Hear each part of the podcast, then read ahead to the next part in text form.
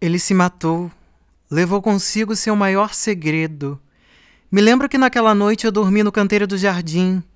Acordei sentindo um forte cheiro de sangue, sangue que escorria pelo seu corpo, manchando suas elegantes vestes brancas. Lá estava ele, pálido, frio e sem vida, homem móvel a pairar por sobre o caibro.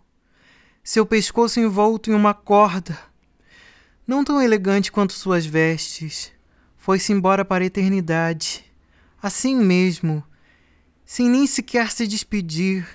E não, ele não deixou sequer uma carta, somente as manchas de seu frio sangue no piso da varanda da frente.